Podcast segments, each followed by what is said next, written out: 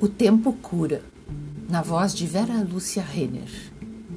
Agarrei-me com toda a força naquele imenso relógio antigo que surgiu do nada na minha frente essa manhã, como se quisesse me desafiar frente à vida e ao mundo. Talvez porque, quem sabe, de pronto não ando me importando com suas passadas de tic-tac. Não autorizo que me perturbe, muito menos lhe presto atenção. Ando sempre com o olhar empinado para o céu e o movimento dos astros me guiam durante o dia.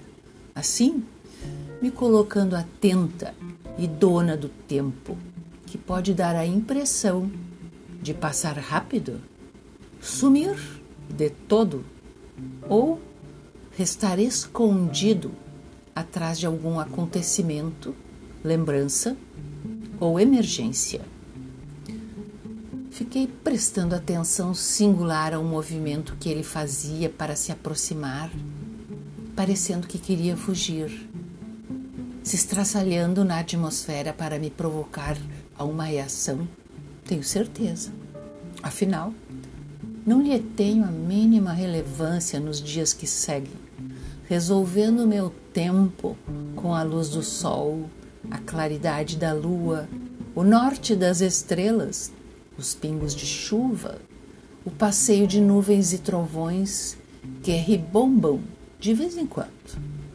Percebi que todo esse estardalhaço para me chamar a atenção poderia ter um bom motivo. Dele, é claro.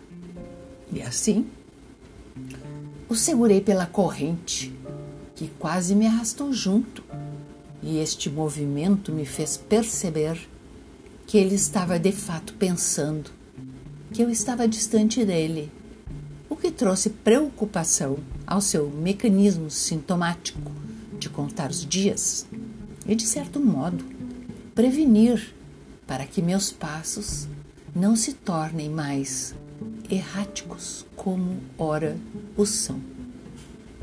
Chamei-o para bem perto. Pedi que não se esfacelasse deste jeito e prometi que doravante vou regular o imenso relógio da vida com os ponteiros que somente se movimentarão a meu pedido.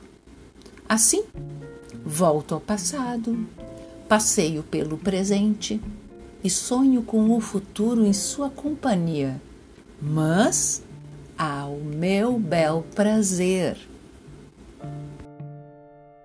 Thank you.